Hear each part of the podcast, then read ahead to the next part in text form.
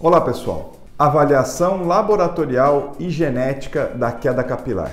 Se esse tema te interessa, siga-me nas mídias sociais do Instagram, Facebook, também no YouTube, Spotify e podcast. Me perguntaram como é feita a avaliação da queda de cabelo. Então, além da anamnese, que é a entrevista, a consulta, o exame físico, ah, eu também solicito ao paciente exames de sangue. Isso é muito importante. Por que, que a gente precisa de exames laboratoriais? Para a gente avaliar se essa sua queda de cabelo não pode ser uma desde uma hipovitaminose, uma falta de alguma vitamina ou até mesmo alguns outros elementos.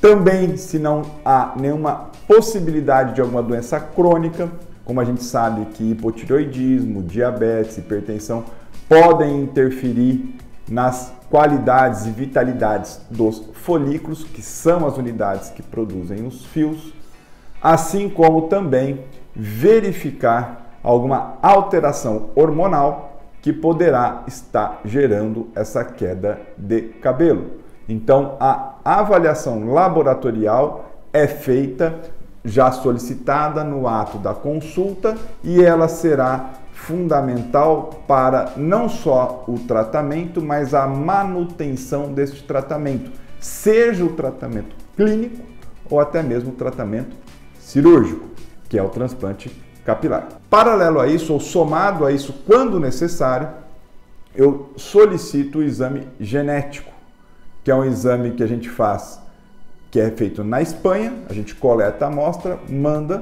para o laboratório e ele nos devolve com a característica genética daquela queda de cabelo, e aí, a partir deste entendimento dos, dos genes que estão causando a tua calvície ou queda de cabelo, consigo estruturar as minhas formulações que são customizadas para atender aquela queda de cabelo mais resistente a um tratamento ou aquela queda de cabelo que foge ao padrão habitual do diagnóstico clínico. Espero ter respondido a sua dúvida. É através dela que a gente gera nossos próximos conteúdos. Obrigado, um grande abraço e até o próximo vídeo.